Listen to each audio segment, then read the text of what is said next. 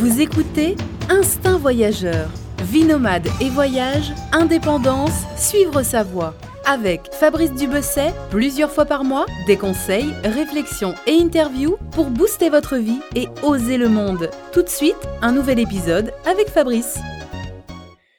Bonjour à tous, bienvenue pour ce nouvel épisode du podcast Instinct Voyageur. Aujourd'hui, je suis avec Claire, Claire qui est en direct de Cusco au Pérou. Bonjour Claire. Bonjour. Alors aujourd'hui, on va parler dans, ce podcast euh, un petit peu d'une partie de ta vie, euh, une partie importante de ta vie. On va parler un petit peu aussi de la vie à Cusco, au Pérou, euh, notamment. Voilà, on va parler de pas mal de choses et ça va être assez riche, je pense. Alors tu es à Cusco, Claire, depuis trois ans et demi. Alors raconte-nous déjà comment tu es arrivé à Cusco, comment tu es arrivé à créer euh, cette agence qui s'appelle Trekinka. Euh, oui, j'ai oublié de le préciser au début, mais Claire euh, voilà, a créé une agence avec son mari, son mari péruvien que tu as rencontré lors d'un voyage. Hein. Tu nous raconteras un petit peu, un petit peu l'histoire. donc Trekinka, et vous êtes basé à Cusco. Voilà, vous êtes installé, tu es installé à Cusco avec tes deux enfants. Donc voilà, raconte-nous comment tu es arrivé dans ce, dans cette belle ville. J'y suis passé, je suis passé en 2012, je crois. Et j'avais assez apprécié. Enfin, de manière, la région est magique. On va en parler aussi. Alors, vas-y, allez, je te laisse la parole. bonjour à tous. Donc, je pense qu'on s'est peut-être croisés alors en 2012 parce que la première fois que je suis arrivée à Cusco, c'était en 2012 justement. Je suis arrivée, euh, en fait, j'ai fait un, un, voyage de plusieurs mois, euh, de six mois en Amérique du Sud en sac à dos. C'était un rêve que j'avais euh, depuis l'âge de 20 ans. Et à 33 ans, bah, j'ai concrétisé ce rêve. J'ai pris mon sac à dos, j'ai pris mon courage aussi à deux mains. Et euh, je suis partie du coup en Amérique du Sud. J'avais un billet aller, euh, du coup, euh, Paris. Paris-Rio et un retour euh, bah, six mois plus tard depuis Medellin en Colombie pour rentrer en France. J'avais pas fait mmh. particulièrement de, de plan, euh, si ce n'est que je voulais en, vraiment euh, goûter à la magie du voyage, cette belle liberté que ça nous offre. Et du coup, bah, j'ai visité plein de pays, vu énormément de choses, rencontré plein de personnes. Et puis, bah, arrivé au Pérou, je suis d'abord à la Cusco. C'était en avril 2012 exactement. Et euh, J'étais en avril 2012. J'étais en avril 2012, ouais. c'est là. Moi aussi, Ah ben voilà, c'est amusant. et, euh, et du coup, ben, je souhaitais aller au Machu Picchu, comme beaucoup. Et pour aller au Machu Picchu, ben, j'ai euh, choisi de faire un trek de quatre jours. Donc un trek qui s'appelle euh, Linka Jungle, un trek plutôt sportif hein, qui m'a amené au Machu Picchu en quatre jours. Et puis, bah, le guide du Machu Picchu, ben, c'est euh, devenu euh, mon mari, quoi. voilà, en accéléré euh, l'histoire. Comme, on dit, tu as rencontré l'amour pendant ce voyage. Voilà, c'est ça, exactement. Et donc, tu, donc, tu, as, tu as fait quoi à ce moment-là? Tu as, changé ton billet, enfin tes plans, et tu es resté un peu plus longtemps à Cusco? Comment ça s'est passé? Non, pas tellement, parce qu'en fait, euh, très honnêtement, au début, euh, je n'avais pas envisagé que ça devienne aussi sérieux, en fait. J'étais en tout mmh cas pas, euh, pas dans cette optique au démarrage. Et puis, bah, de fil en aiguille, donc on a fait ce trek, et puis je suis restée quelques jours de plus quand même. Et puis, euh, puis bah, je lui ai dit, bah écoute, moi j'ai un voyage hein, quand même, je suis, je suis pas là. Euh. Et, euh, et, du coup, j'ai, je suis repartie. Je suis allée vers Arequipa ensuite, où j'ai, découvert le canyon du Colca, pareil, une région super belle de, du Pérou. Et puis on continue à s'écrire. Alors du coup, je me suis dit, bon, quand même, ce serait dommage de après tout, il n'y a rien qui m'empêche de revenir à Cusco, quoi. Donc, je suis revenue à Cusco, j'ai refait un billet pour Cusco, on a passé quelques jours ensemble. Puis, je suis repartie sur la côte euh, pacifique, découvrir tout ce qui est Paracas, tout ce qui est Nazca, voilà, toute la, toutes ces civilisations qui sont sur la côte. Et puis, euh, bah, je me suis dit, là, c'est la dernière chance pour tourner à Cusco parce que après, effectivement, j'avais un avion qui m'attendait euh, deux mois plus tard à Medellin. Mhm. Donc, euh, je suis revenue quand même à Cusco, et, ce qui fait que je connais absolument pas le nord du Pérou. Je suis passée à côté de tout le nord du Pérou qui, qui était prévu pourtant dans mon programme, mais euh, j'ai choisi de revenir à Cusco. Euh, et puis après, bah voilà, il fallait repartir. Donc, je, suis remontée sur l'équateur, la, la, Colombie. Là, ça a été très dur puisque ben, on, on se quittait quoi, et sans savoir trop quand est-ce qu'on allait se revoir. Et je suis rentrée en France fin, fin juin, quelque chose comme ça, fin juin 2012, en laissant Juan au cœur des Et il t'a rejoint. Ouais, alors de fil en aiguille, après, bah, les, toutes les difficultés administratives. Hein, donc moi, j'ai fait pas mal d'allers-retours et puis euh, et puis on s'est dit que euh, il fallait, euh, bah, à la fin, bah, il n'y avait pas d'autre solution que de se marier, tout simplement. Hein. Il arrive un moment où où, étant de deux nationalités euh, différentes, euh, le mariage était la solution pour qu'on puisse euh, être ensemble après avoir vécu effectivement plus d'un an comme ça séparés en faisant des allers-retours. Lui aussi a pu venir quelques mois plus tard découvrir aussi la France qu'il connaissait pas du tout. Et puis on s'est marié en août 2013 à Cusco. Donc un petit peu mmh plus d'un an après s'être rencontrés. Et euh, lui euh, m'a rejoint ensuite en France en décembre 2013, euh, où on a vécu quatre ans en fait à, Toulouse. D'accord. Et pourquoi vous êtes revenu finalement au Pérou? Alors, on a vécu quatre ans à Toulouse. c'était pas une période franchement facile parce que moi j'avais un boulot qui me plaisait, épanouissant j'étais bien quoi. Euh, mais lui, ça a été très très compliqué de trouver un boulot, euh, déjà un boulot, un boulot stable et un boulot qui lui plaît. Alors là, c'était carrément euh, très mmh. très difficile parce que son diplôme de guide de tourisme en France n'était pas reconnu. Mmh. Donc du coup, il a fait plein de petits boulots. Enfin, il a été franchement, moi, je, je reste encore très très admiratif de la force et du courage qu'il a eu parce qu'il a tout accepté, quoi. Il a fait vraiment plein de petits boulots, mais euh, malheureusement, euh, aucun n'a débouché sur une euh, sur quelque chose qui soit stable et stabilisant pour notre famille, parce que du coup, on a eu deux enfants aussi mmh ce laps de temps à Toulouse. Donc c'est vrai que c'était dur pour nous, on n'était pas en adéquation en fait l'un avec l'autre. Et puis bah Juan, il se languissait aussi de ces montagnes, parce que c'est quand même une autre vie qui nous a en France. c'est très différent, c'est sûr. Ouais.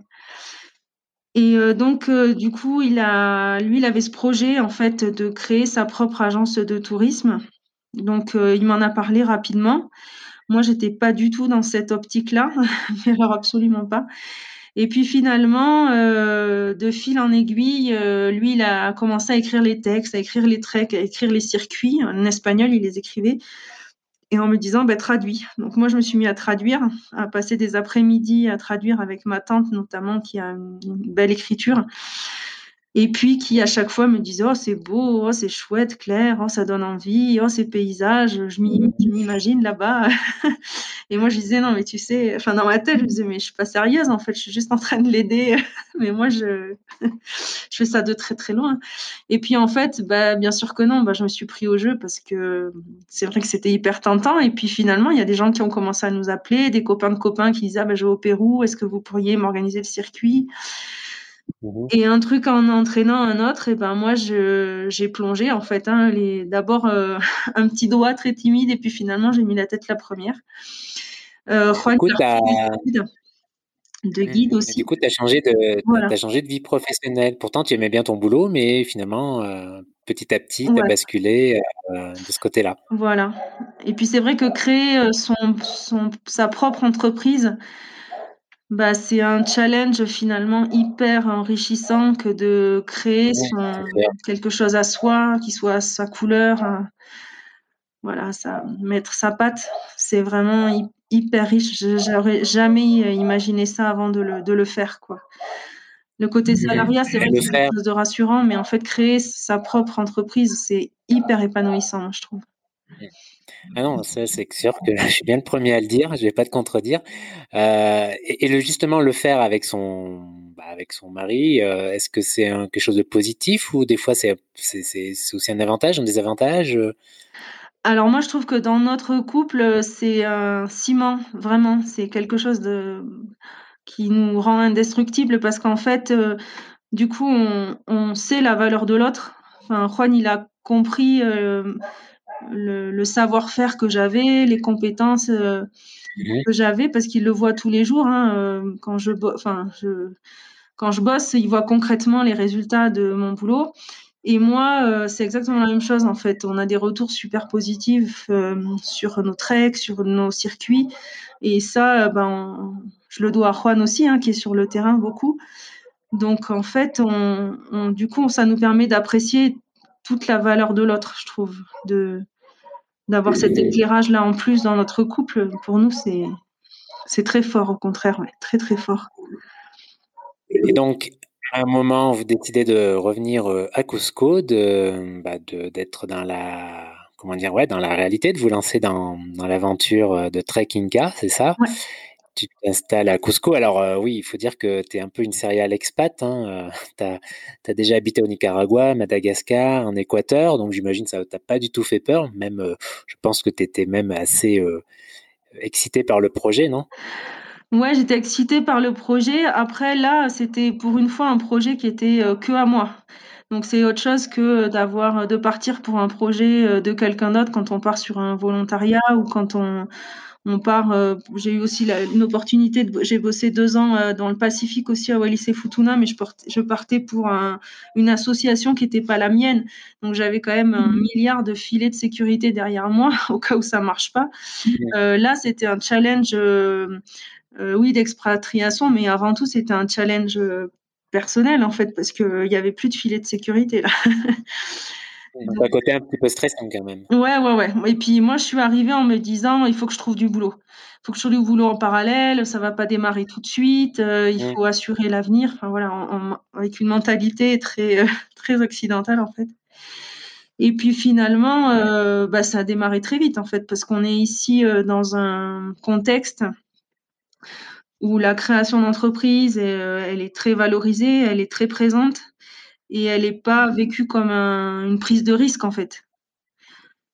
Euh, donc, euh, donc ça s'est passé finalement très bien et très en douceur, enfin très de manière très normale quoi parce que les retours aussi qu'on nous faisait n'étaient pas de dire euh, quand on est parti de France, on avait certaines personnes qui disaient waouh, enfin vous prenez un sacré risque, vous avez tout lâché, vos boulots et tout, la maison.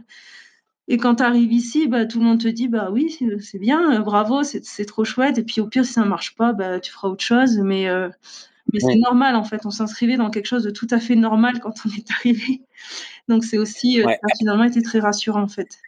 Hein. Après, j'imagine le fait d'avoir deux, enfants, euh, du moins pour ceux qui sont en France, euh, bah, euh, ils sont un peu plus, ils sont plus, enfin, intimidés ou je sais pas quel est le mot, mais ils vous disent oui, vous êtes sûr et tout. Non, enfin, j'imagine que tu as eu un peu des réactions comme ça. C'est toujours plus difficile, enfin, plus difficile pour se lancer quand tu as deux enfants. J'imagine que quand tu es célibataire, hop, sans, ouais, rien devoir à. Ici, la, la la création de, sa propre activité, tu sois en famille, tout seul, euh, c'est pas quelque chose de, c'est pas un mmh. challenge ici en fait. Ici, tu as des, boîtes qui s'ouvrent euh, lundi, qui ferment dimanche. Alors je dis pas que c'est bien, mais du coup, c'est, il euh, n'y a pas cette crainte, il n'y a pas cette peur. Si ça marche pas, on s'arrête et c'est pas grave et on trouvera autre chose en fait. Il faut mmh. essayer, il faut tenter.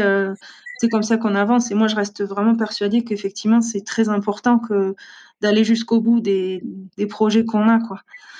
D'y croire. Mmh, donc, donc ça a commencé assez vite, Trinquinca, enfin, ça c'est, euh, voilà, les choses se sont, se sont fait assez vite. Vous avez eu les premiers clients, etc. Euh, comment, est-ce que, enfin, déjà, présente-nous un petit peu euh, Trekkinka. Qu'est-ce que vous proposez exactement, concrètement? Alors, Trekkinka, en fait, quand on, on, l'avait déjà monté, donc avant d'arriver, on avait quand même tout un site internet qui était construit. On avait réfléchi aussi à notre cible parce qu'en fait ici à Cusco, c'est euh, il y a énormément d'agences de tourisme, c'est il y en a partout. Donc euh, ça nous semblait important de se très rapidement se spécialiser. Et donc euh, nous on s'est spécialisé sur le public francophone. Et donc du coup avec des guides francophones et sur des petits groupes en fait. Donc notre cible c'était celle-là. Donc après ce qu'on propose, euh, ben on propose des treks du coup qui vont Machu Picchu euh, ou pas. En tout cas, c'est des treks qui partent de, de Cusco. Il y en a mhm. plein parce que la région est vraiment très riche en, en propositions. Euh, on propose aussi des excursions qui peuvent se faire à la journée ou sur deux jours euh, sur la vallée sacrée, euh, le Machu Picchu, tous les sites archéologiques, pareil que nous offre la région.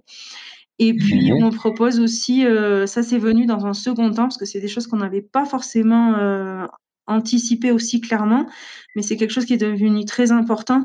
C'est des circuits en fait qu'on construit à la carte pour des personnes qui souhaitent découvrir le Pérou euh, sur 15 jours ou 3 semaines quoi. Mais toujours encore une fois sur un public francophone, guide francophone et petit groupe quoi. Donc petit groupe, c'est un couple Maximum, non, on est sur des groupes maximum de 8 personnes. D'accord. Voilà. D'accord, ouais, il y a de quoi faire hein, au Pérou euh, au niveau euh, de ce qu'il y a à voir. C'est quand même riche comme pays. Très, très riche. Il y a assez varié, il y a, ouais, il y a, c'est très varié, c'est un grand pays. Euh, tiens, parlons un petit peu des treks. Là, tu nous as parlé quand tu es allé au Machu Picchu, as eu, tu as fait le trek parce qu'il y en a plusieurs qui sont assez classiques. Mm-hmm. Il y a le jungle, il y en a un qui s'appelle le Linka Trail, non? Ouais. Je sais plus. C'est ça, le Linka. Exactement. Euh, vas-y, raconte-nous un peu les classiques.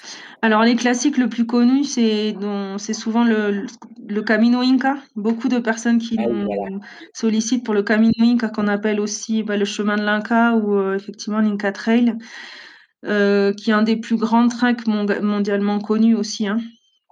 C'est un Mhm. trek qui est, en fait, qui est, qui est sur quatre jours, particulièrement intéressant parce qu'en fait, sur les quatre jours, tu vas découvrir plusieurs euh, sites Inca et puis tu vas arriver au, au Machu Picchu, en fait, par la porte du soleil, comme les Incas à l'époque.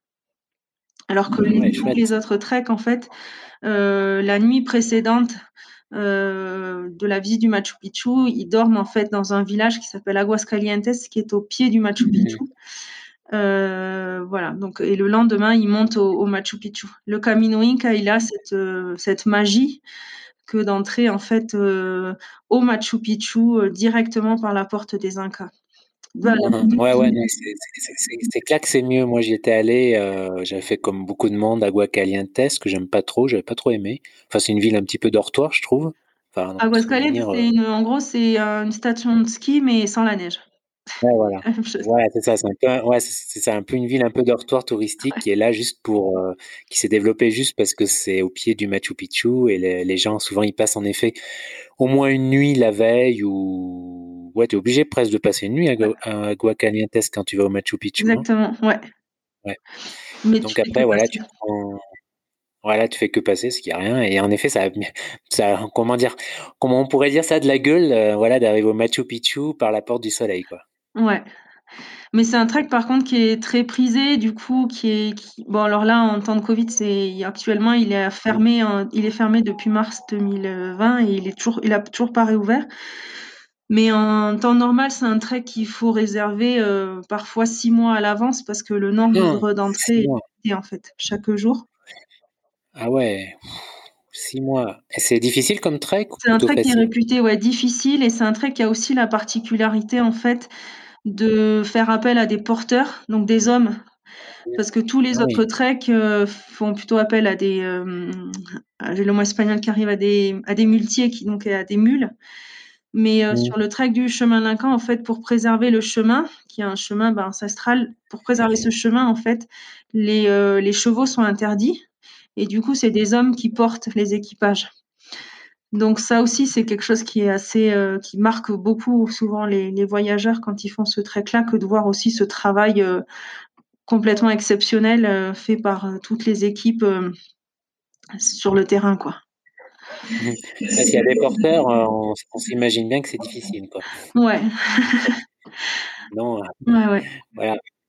D'accord. ouais, donc, euh, il y a ce trek. Tu m'as dit, il y en a. Quels sont les trois autres plus connus que tu nous conseilles, tiens? Un autre trek aussi qui est euh, très chouette et il y a encore plus à faire actuellement, c'est le trek du Salcantay. Le trek du Salcantay, en fait, c'est un trek pour des personnes, c'est un trek de cinq jours. Le dernier jour, tu es au Machu Picchu. Euh, c'est un trek qui amène au Machu Picchu et qui est vraiment génial pour des gens qui vont aller en prendre, en prendre plein les yeux au niveau paysage, en fait. Parce que tu démarres, euh, en fait, sur des paysages vraiment de l'altiplano, avec euh, ces, euh, ces lacs, ces, des lagunes turquoises, des glaciers en, en toile de fond, tout ce qu'on peut imaginer, en fait, des, des grands sommets des Andes. Et puis tu termines en fait par un plongeon en Amazonie. Le troisième jour, tu descends en Amazonie. Et du coup, bah, tu as une variété de paysages euh, complètement extraordinaires en fait. Durant ces, ces, quatre jours de trek, plus bah, la cerise sur le gâteau, le dernier jour, tu découvres le Machu Picchu. Quoi. Donc voilà, c'est un, c'est aussi un très très beau trek pour les amoureux de la nature et, de la randonnée. Ouais, il y a tellement de. Là, on parle de trek, hein, mais il y a tellement de choses à faire autour de Cusco, la vallée sacrée. Euh, les, je me rappelle aussi de, les salars, euh, comment c'est le Les salines de Maras aussi, ouais. Voilà, j'étais passé, c'était chouette. Euh, non, il y a beaucoup de choses vraiment à faire entre les treks et les vestiges incas. Il y a aussi un là, c'est quelque chose qui est très peu aussi visité. C'est un autre site qui s'appelle Wakrapucara. c'est un site inca aussi qui est ça c'est c'est quelque chose qui peut se faire sur la journée. Et en fait, tu as une randonnée à peu près de 7 heures au total. Et tu longes en fait un, canyon, le canyon de la Purimac, et tu arrives du coup sur un, sur un site Inca qui est incrusté en fait dans la montagne. Et c'est ah splendide parce que c'est vraiment la rencontre en fait de la nature et de la culture. Et la, et la magie opère là aussi parce que le site, il est dans un environnement spectaculaire, quoi, avec ce, ce, canyon en contrebas. C'est un superbe endroit aussi, euh, Waklapukala, qui peut se faire pour le coup très facilement sur la journée. Quoi. Ah ouais, je sais pas si j'étais pas allé ou si c'était un autre site. Je me, je me souviens, j'étais allé dans un petit village, il y avait un site, euh, un cas adossé à une montagne. Ça, c'est Ollantaytambo, je pense. Ah, comment tu dis? Ollantaytambo. Ah oui, c'est ça, ouais, voilà, je me rappelle. Ouais. Il y a un petit village avec son marché, je me rappelle du marché. Ouais. C'est pittoresque. voilà, le site, c'est sympa, pas forcément hyper impressionnant, mais une belle balade. Ouais, puis le village aussi est très très intéressant à, découvrir et très agréable aussi pour passer une nuit ou deux au Lantaitan. C'est très très mignon et très joli, ouais. Et c'est là où d'où part le train qui part au Machu Picchu d'ailleurs. Ah oui, exactement. Bah, justement, en parlant de ce train, euh, alors, je me souviens plus. Enfin, est-ce que si tu es quasiment obligé de le prendre, non, pour aller Non. Tu as plusieurs. Euh, Il y a d'autres solutions. Donc, tu as le trek. Ah oui, la première solution, c'est le trek pour les plus euh, motivés. Ouais. Euh, tu as le train, Et la troisième Et en fait, tu as aussi la possibilité, mais moi, c'est pas forcément celle que je recommande. c'est euh, prendre un bus, en fait, qui part euh, de, à 7h, 7h30 du mat de Cusco. Tu as 6 à 7 heures de bus, mais les dernières heures sont vraiment à flanc de montagne, hyper impressionnantes mmh et voire dangereuses, en fait, en saison des pluies, parce que régulièrement, euh, tous, enfin, tous les ans, il y a des, des accidents.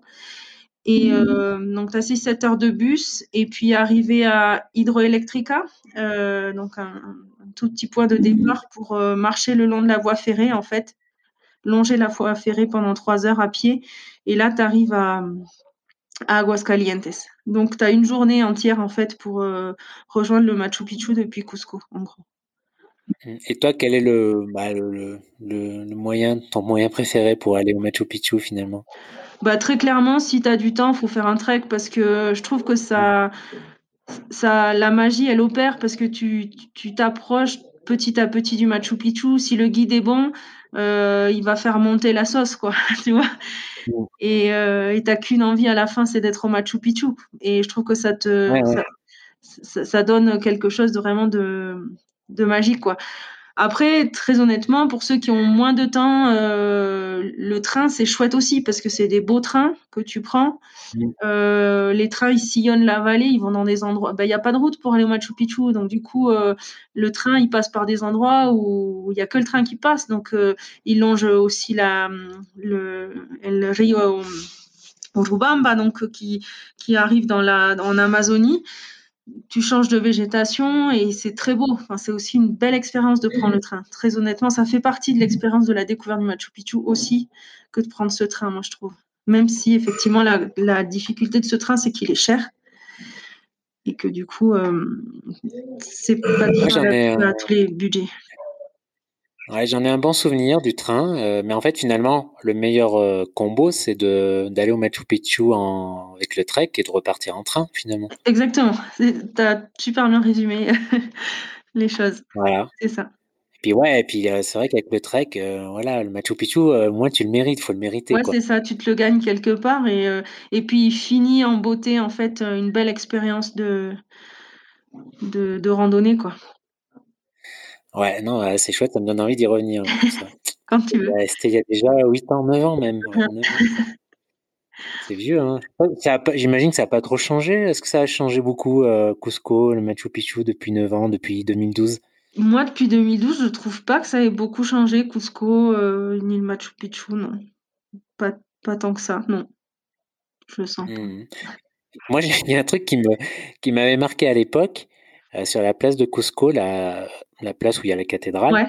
Ah, c'est un peu con, c'est un détail. Je, me rappelle, ça m'avait, euh, c'est le un Starbucks. Oui. il y avait un Starbucks où j'ai rêvé? Non, non, il y a Starbucks à gauche, à droite, tu as McDo, tu as KFC. Ah oui, voilà, ça m'avait un peu ça un peu Mais c'est pas les endroits les plus fréquentés, ça, c'est pas des le le McDo, moi, à chaque fois que je passe devant, il est vide, quoi, ou à moitié vide, hein.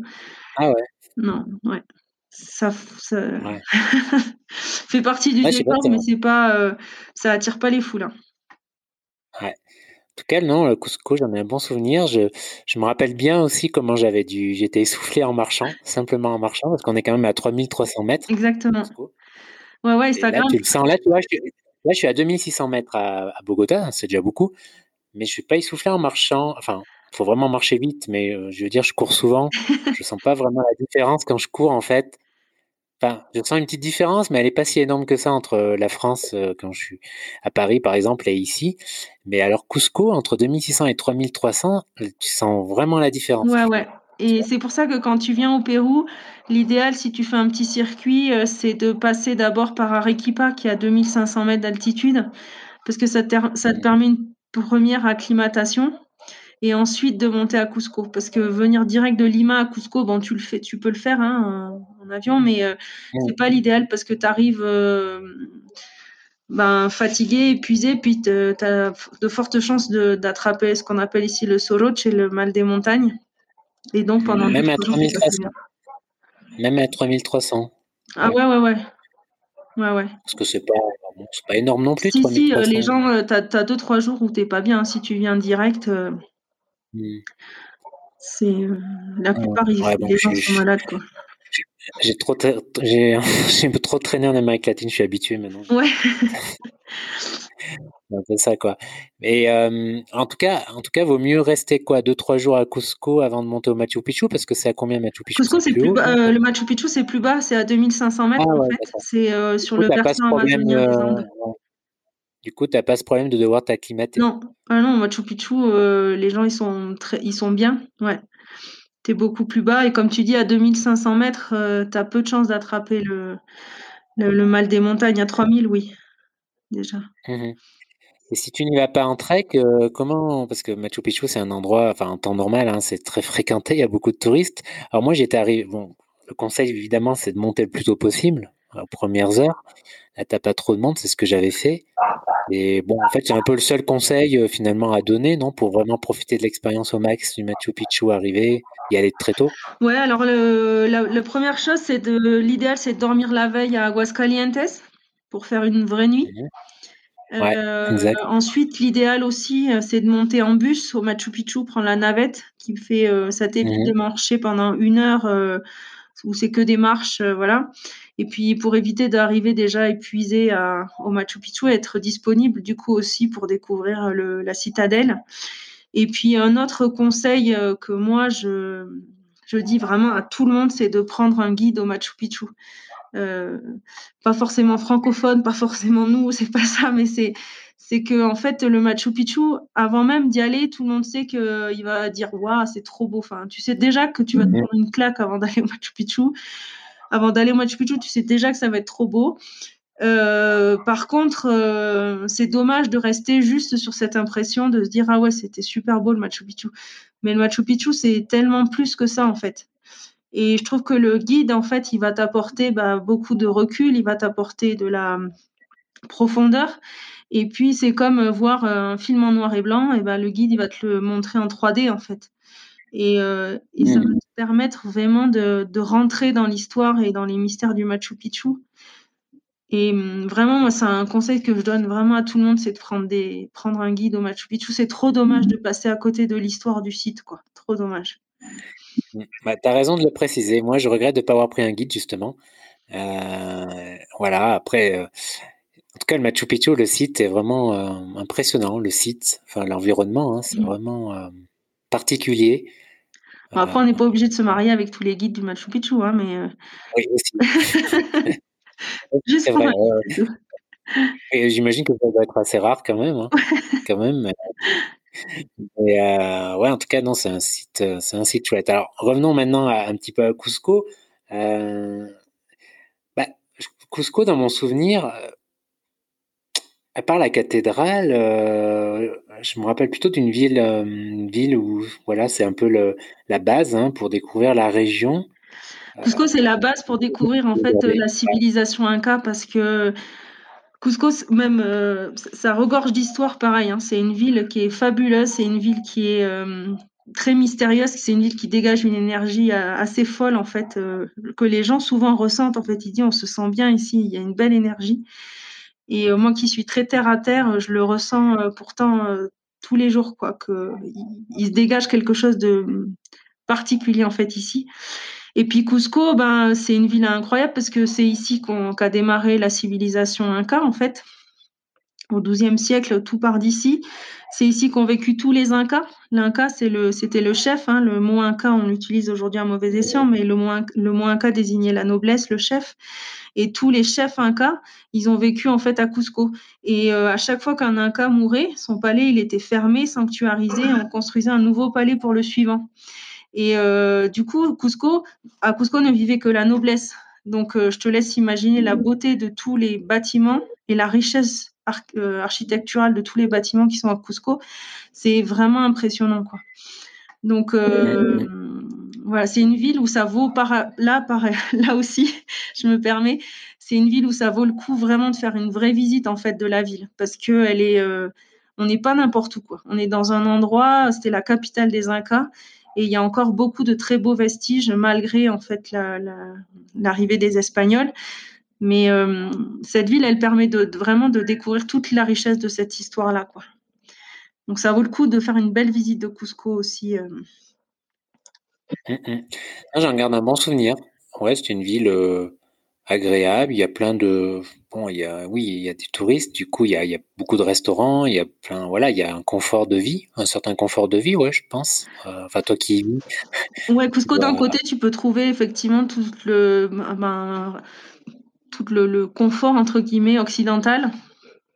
Mmh. Avec effectivement des restos qui ressemblent à chez nous, euh, des hôtels euh, qui vont jusqu'aux 5 étoiles, etc.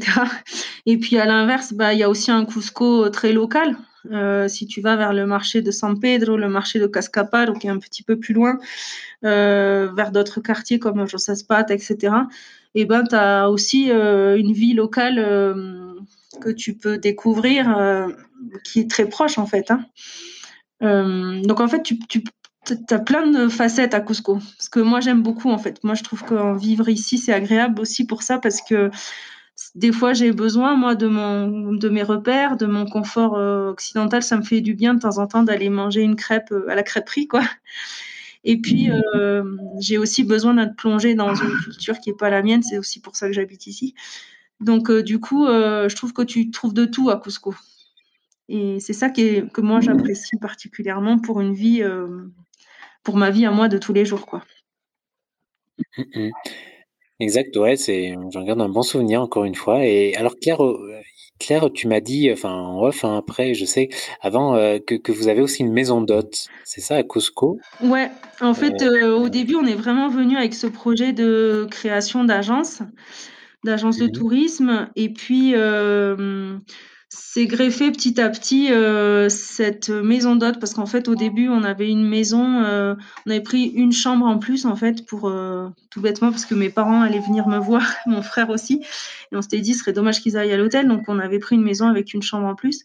Et puis on s'est dit bah, pendant qu'ils sont pas là on pourrait peut-être essayer de louer notre chambre quoi sur Airbnb. Et puis on a loué une fois, deux fois, puis ça a bien marché. Puis nous, on a, moi, j'avais jamais fait ça de ma vie avant, donc je savais pas trop non plus si ça allait me plaire. Puis en fait, ça m'a vachement plu parce que ben, on accueillait des voyageurs à la maison. Et pour avoir voyagé moi beaucoup avant, euh, je trouve que le plus beau du voyage finalement, c'est les rencontres que tu fais, quoi. Et je trouve que moi, ça m'a apporté cette richesse humaine, en fait, de, des rencontres que tu fais en voyage. Et c'était dans, dans ma cuisine, donc c'était génial. Et puis, de fil en aiguille, on a pu récupérer un petit, un petit hôtel. Et aujourd'hui, on est installé dans une très jolie maison coloniale. donc, on habite à l'étage. On a un joli patio avec fleuri et on a cinq chambres qui nous permettent d'accueillir des voyageurs. Donc c'est vraiment de l'accueil euh, chez l'habitant, hein, puisque nous on habite là. Mhm. C'est un euh, bed and breakfast. Un peu. Comment ce qu'on appelle un C'est un peu ce qu'on appelle un bed and breakfast. Ouais, voilà, c'est ça, exactement. Ouais. Et, euh, et c'est chouette, franchement. Ça se... Et puis les deux activités s'enrichissent aussi beaucoup hein, entre l'agence de tourisme et le, et le et la maison d'hôte. Il y a tout ça, ça a du sens, quoi. Ça a du lien. C'est mhm. c'est porteur, quoi. Donc c'est chouette. Voilà.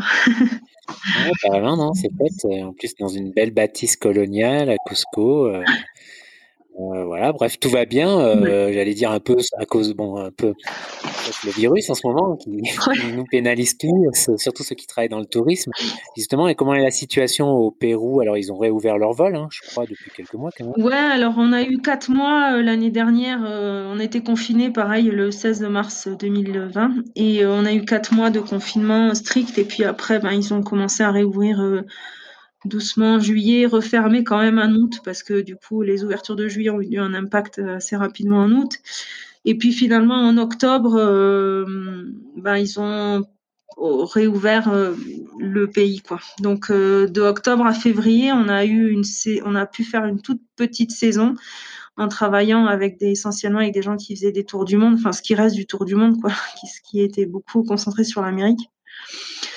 Et euh, aujourd'hui, bah, le Pérou, oui, il a été euh, très impacté. Euh, on a beaucoup parlé du Pérou l'année dernière hein, dans les, les, nouvelles parce que le, ça a été un des pays qui a été le plus touché en nombre d'habitants. Mmh. Et voilà. Et là, ils se prennent la troisième vague hein, aussi. Ouais, là aujourd'hui, alors après c'est compliqué parce qu'on est dans un pays où où il y a, enfin, le confinement, euh, c'est c'est pas adapté quoi. Enfin, c'est un pays qui, si les gens travaillent pas, ils ont ils ont pas d'argent quoi pour vivre. Mais là, vous n'êtes pas confiné, hein, c'est normal. Alors là, tout est euh, par, par euh, selon les provinces, ça va être différent. Nous, à Cusco, on est dans le niveau élevé le plus extrême mais ça se concrétise euh, dans, au quotidien. En fait, euh, on n'est pas confiné la journée. Par contre, euh, il y a un couvre-feu de 21h à 4h du matin. Et les dimanches, là, par contre, on est confiné les dimanches. Mais Juste le dimanche? Tous les dimanches, oui. Mais les mesures, elles vont de 15 jours en 15 jours. Donc là, aujourd'hui, on a su ce qui allait se passer à partir du 10 mai jusqu'au 30 mai. Mais je suis incapable de savoir ce qui va se passer à partir du 1er juin. Quoi. Donc tout se fait au coup par coup, donc ce qui est très difficile, euh, ben ouais, euh, pour se projeter. Bon, ça c'est après c'est la vérité partout dans le monde, mais voilà, c'est par à coup en fait. Euh, en tout cas, j'ai vu que tu proposais, c'est sympa l'idée des visites virtuelles de Cusco pour ceux justement qui peuvent pas venir en ce moment. Bah ouais. En fait, en août l'année dernière, on a eu cette idée en fait de monter ces visites euh, virtuelles de Cusco parce qu'on se disait bah, si les touristes ils peuvent pas venir, nous on va aller chez eux, on va les faire voyager depuis chez eux. Et donc euh, là c'est moi du coup qui l'organise. Je fais des visites de la ville de Cusco effectivement via Zoom, des visites qui durent une heure euh, en direct. L'idée c'est d'être vraiment que les gens aient la, la possibilité de voir la vivre la ville en direct, d'échanger directement aussi avec le guide. Euh, et, c'est chouette. Donc, je le fais avec des particuliers et je le fais aussi euh, avec des écoles, minimum sur un niveau euh, CM2. Et c'est super. Franchement, moi, je m'éclate. Hein. Je m'éclate vraiment. et puis, les gens, ça, les, ça leur plaît aussi parce qu'en fait, ils voyagent depuis leur salon, quoi, avec leur ordi. ils partent une heure en Amérique du Sud. et et puis pour notre agence, bah, ça, nous a, ça nous a permis de continuer aussi à travailler un petit peu, à survivre et puis à se faire connaître parce que ça, c'était aussi euh, pour moi mhm. très important de jamais baisser les bras et de toujours euh, se battre pour ce projet qu'on a monté. C'est pas juste un travail, quoi. C'est vraiment un projet de vie qu'on a monté tous les deux et, mhm. et on voulait pas lâcher quoi. Vous avez bien raison et puis, surtout que là, bon, je pense que le plus dur est derrière quand même là, J'espère, j'espère. je pense que là, vous devez être positif, ça va enfin, faut être positif, ça va les choses vont aller, un peu mieux là, je pense. J'espère, on a eu notre première famille, vaccinée là, il y a 10 jours, donc on se dit: «Waouh, c'est ça va peut-être commencer à arriver, ouais, petit voilà, déjà un peu cet été, euh, bon, ce sera peut-être un peu timide cet été, j'imagine. Ouais. forcément, je pense que les Français vont rester surtout en Europe, euh, visiblement.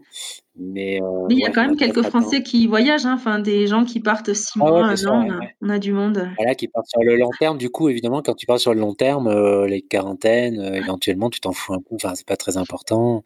Ouais, ou tu jongles entre les pays, quoi. entre ce qui ouais, voilà, t'évites. Ouais, t'as plus le choix, en effet, t'évites. Et puis du coup, il découvre le Machu Picchu euh avec 100 personnes par jour, donc c'est aussi euh, quelque part euh, une ah ouais, sacrée 100 personnes, c'est tout. Bon, moi, ah, actuellement, ils sont sur une moyenne de 100 à 200 personnes par jour. Ouais.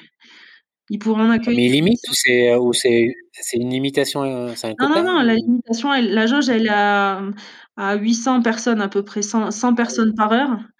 Et en fait, là, euh, bah, ils sont sur une moyenne ouais, de 200 par jour, en fait. Ils, ils, ils sont loin de toucher la, la, jauge maximale, alors que le Machu Picchu, il a eu des pointes à 4000 personnes par jour. Donc eux, là, ils ah le pays dans des conditions euh, aussi assez magiques, en fait. Bon, c'est sûr, le masque, euh, le, tout ça, bien évidemment, les, les, mesures sanitaires, mais tout ce qui est site archéologique, wow, c'est exceptionnel. Ah ouais, c'est clair. Ouais, non, c'est sûr. Machu Picchu, euh, ouais, quand j'étais, il y avait quand même un peu de monde. Euh, non, c'est clair que quand tu arrives, il y a personne, et puis 100 euh, personnes. C'est quand même un site assez, assez grand en plus. donc 100 personnes, en effet, tu te sens. c'est chouette, ouais. Tu as l'impression d'être un peu tout seul presque. c'est vraiment chouette. Et, et dis-moi, il y a beaucoup, il y a une commune, il y a, il y a beaucoup de Français qui vivent à Cusco. Il y a une communauté importante? Alors, euh, ouais, il y a quelques Français. Euh, là, maintenant qu'on a le, la maison d'hôte, on s'est rapproché du centre et, euh, et du coup, je, je, me suis un petit peu plus rapprochée de la communauté française parce qu'avant, j'étais un petit peu à l'extérieur et beaucoup plus avec ma, ma famille péruvienne, quoi, du côté de mon mari. Et, et ouais, il y a quelques Français. Alors, malheureusement, il y a quelques-uns qui sont partis avec, le, avec la crise parce qu'ils n'ont pas pu maintenir leur activité. Mais euh, ceux qui sont restés, bah, cette crise, elle nous a vraiment, euh, je trouve, euh, liés. Enfin, il y a une jolie solidarité, je trouve, entre nous. On, s'envoie du monde. Euh, une copine qui a un, un, burger pas loin de chez moi, une autre qui a, qui a une crêperie, une autre qui vend des fringues. Et je trouve qu'on se, aujourd'hui, c'est très, très chouette de se connaître et de pouvoir s'entraider c'est une jolie communauté, ouais, je trouve. Mm. Mmh. Qu'est-ce que tu aimes le plus, toi, dans, ta vie à Cusco, euh, par le fait que tu es à l'étranger Ce que j'adore, c'est l'ambiance, en fait. Et vraiment, tous les jours, il n'y a pas un jour qui passe où je me dis, euh, waouh. C'est, en fait, je, je, c'est tout bête, hein, je reviens un peu en arrière, mais je pense que ce coup de foudre que j'ai eu euh, quand je suis arrivée au, au Nicaragua, quand j'avais 20 ans, enfin, ce, ce, cette Amérique du Sud, le bordel, le bruit, euh, le, rien n'est à sa place, le, les gens qui crient, la musique, euh, tout ça, en fait, moi, ça me, ça me nourrit, en fait, ça me donne une énergie folle, quoi. J'adore ces ambiances, sa vie, en fait. Il y a de la vie, je trouve, ici. C'est ça que j'aime beaucoup, en fait. Et euh, les gens sympas. Tout à l'heure, j'ai pris un, j'ai pris un taxi. Petite anecdote. tout d'un coup, je me dis mince, j'ai pas de monnaie pour le payer. J'avais qu'un billet. Puis ici, si, si t'as pas de la monnaie, les gens ils ont jamais de, de monnaie pour te rendre. Et puis je me rends compte, je, ah, je suis vraiment désolée, j'ai qu'un billet. Il me dit ah ben moi je pouvais pas faire le change. Je dis comment on fait? Il me dit mais c'est pas grave, je vous laisse et puis on se retrouvera. Vous me payerez un jour.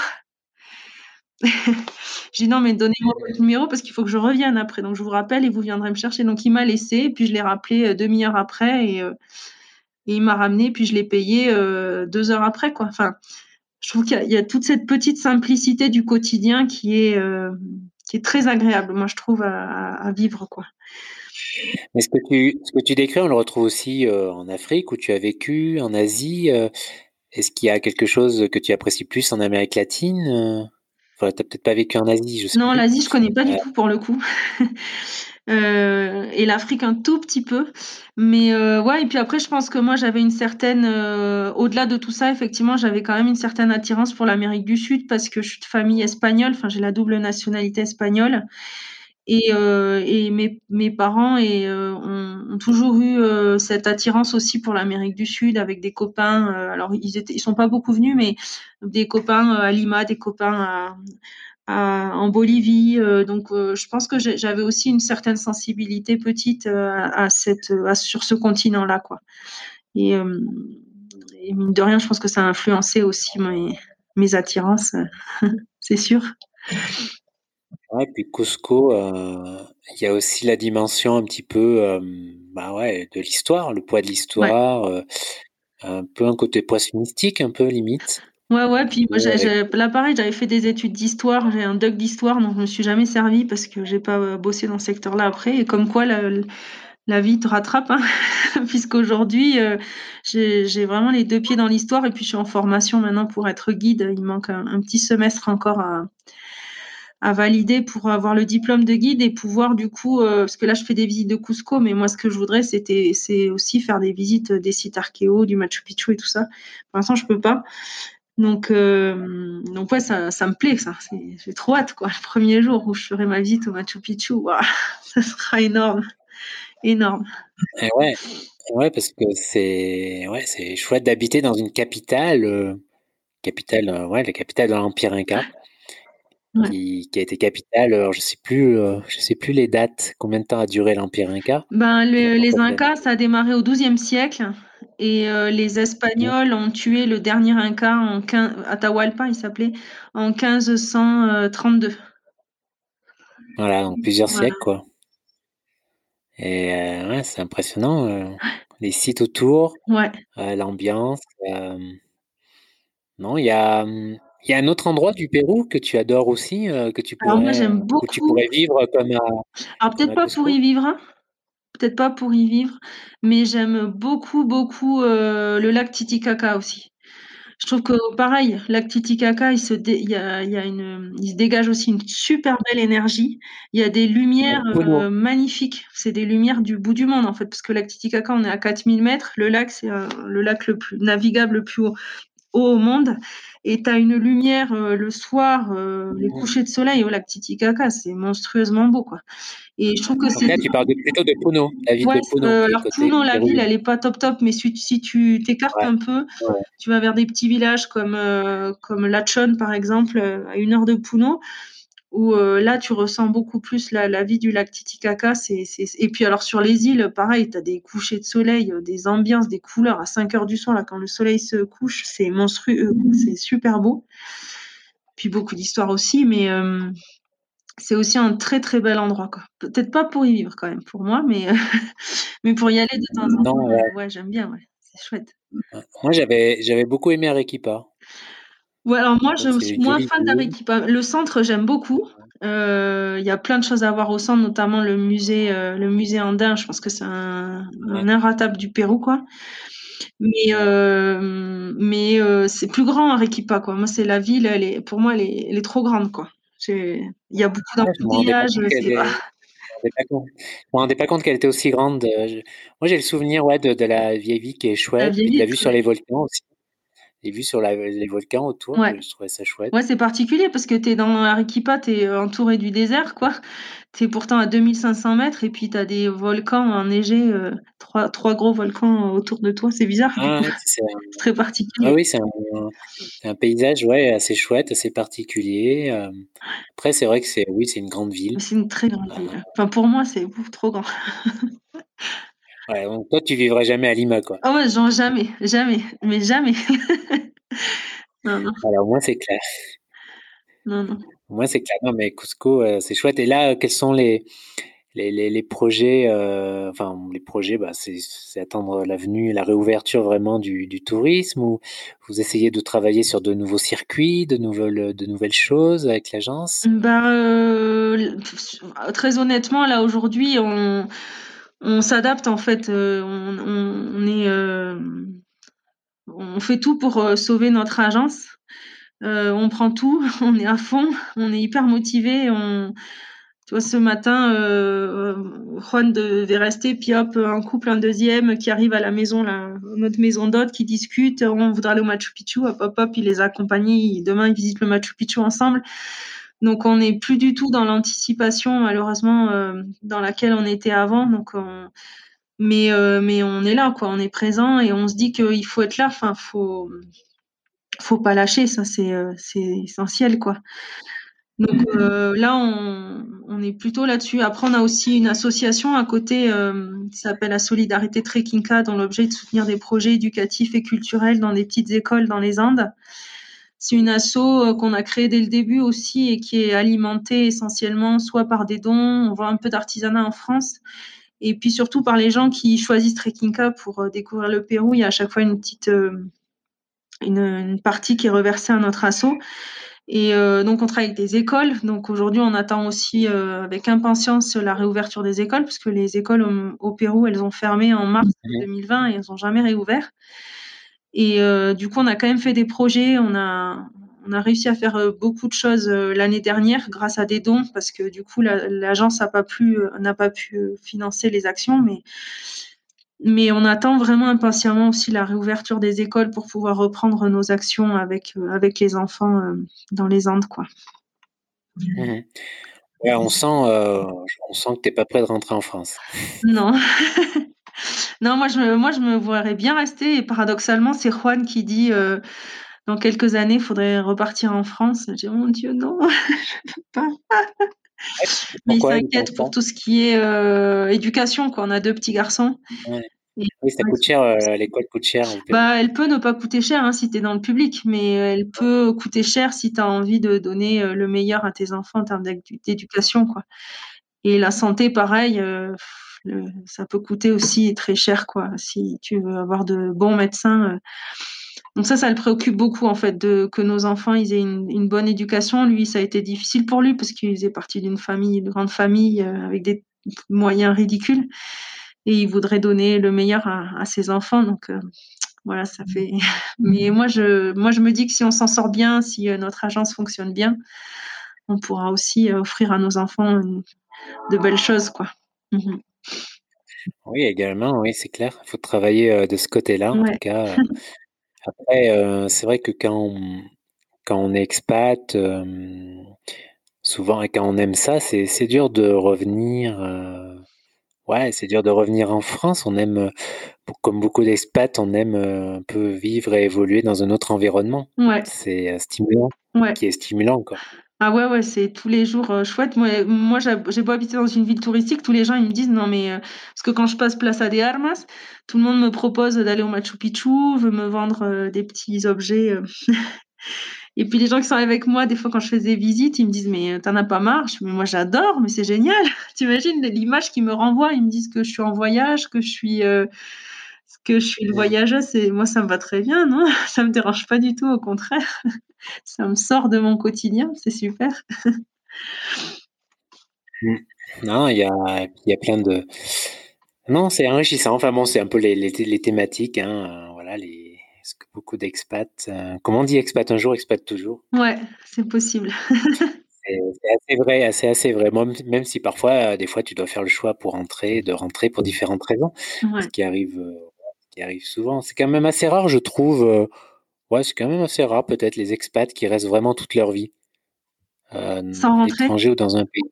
Ouais. ouais, je trouve que c'est assez rare. Ouais, non, moi, je, bah là, malheureusement, ça fait deux ans que j'ai pas pu rentrer, mais c'est vrai que là, là, je, tous les jours, j'en ai Non, je veux dire pas, besoin. rentrer. non, mais pas rentrer pour des vacances, mais ah vraiment de revenir, revenir. Ah ouais, ouais. Non, non, non moi, c'est pour des vacances, là. Moi, j'aimerais rentrer juste euh, un mois ou deux pour euh, le, Mais après, euh, non, pour aujourd'hui, je... je me sens vraiment bien ici. Et puis, je trouve qu'encore une fois, ce que je disais tout à l'heure, c'est que l'ambiance, elle est... la, l'attitude, le, elle, elle, est, elle est positive, quoi. Je trouve que enfin, les gens y vivent que, tu vois, par exemple, avec le Covid, effectivement, euh, ben, les gens, ils ont dû sortir, ils ont dû travailler, mais du coup, on, leur dit bonjour, ils, existent, quoi. Et mmh. que, ben, en France, pour l'avoir vécu avec Juan dans les difficultés qu'il a eu de trouver du travail, ben, c'est triste en fait parce que dès qu'il avait une idée, bah non, tu peux pas, non, c'est pas une bonne idée, non, on n'a pas le diplôme, non, t'as pas ceci, t'as pas cela. Et, et, du coup, petit à petit, n'existes plus. Enfin, tu t'éteins. Enfin, c'est ce qu'il est arrivé à lui. Que ici, ben, c'est difficile aussi, mais tu sors, tu vends tes empanades, tu existes, tu as des gens qui t'attendent, qui te remercient, qui te disent bonjour et, et tu vis en fait. C'est important ça. Bah, en France, euh, en France, c'est particulièrement le, la dictature du diplôme. Hein. Mon diplôme, euh, c'est pénible. Hein. Dès que tu n'as pas le mon mmh diplôme avec la, mention, euh, machin et tout, enfin le, le profil, c'est pénible. C'est pénible d'évoluer. C'est je trouve, c'est un gros problème en France. Mmh bon, contrairement aux pays anglo-saxons d'une manière générale, mmh d'ailleurs. Enfin bon, bref, on va arrêter là le, podcast. Euh, on va arrêter là. Euh. Merci à toi pour, euh, pour nous avoir parlé de Cusco, des treks, du Machu Picchu. je pense que tous ceux qui nous écoutent, surtout en ce moment-là, ça doit les démanger, ceux qui connaissent pas, à mon avis. C'est aussi le but du podcast. donc voilà, bah écoutez, si pour ceux qui veulent organiser un trek, vous savez à quelle agence vous adressez, hein, Trekking K, je mettrai le lien dans la description du podcast, euh, parce qu'en effet, euh, comme euh, nous l'a dit Claire, en effet, un guide, c'est vraiment chouette pour découvrir le Machu Picchu, et en effet, profiter de votre séjour pour faire un trek, c'est quand même grandiose, hein, je pense. Merci beaucoup. Et, de rien, Claire. de Claire. Bah, écoute, bonne continuation à toi et à ta petite famille, à ton activité, en espérant que, que que les Français reviennent. Oui. Puisque c'est vrai que vous visez le, public français en plus, donc. Enfin, francophone, mais euh, c'est quand même beaucoup. Francophone, oui, c'est vrai. Il y, a, les, Canadiens aussi qui sont assez nombreux. Ouais, Enfin, les Québécois plutôt. Voilà, écoute, plein de bonnes choses et à bientôt. Merci. Merci beaucoup. Merci à toi.